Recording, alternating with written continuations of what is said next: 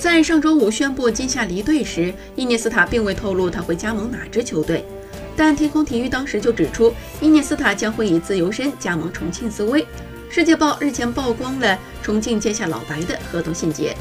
伊涅斯塔与重庆斯威的合同期将是三年，他的税后年薪为两千七百万欧元，三年下来，伊涅斯塔光薪水就能拿到八千一百万欧元。除此之外，重庆斯威还将买下六百万瓶伊涅斯塔自家的红酒，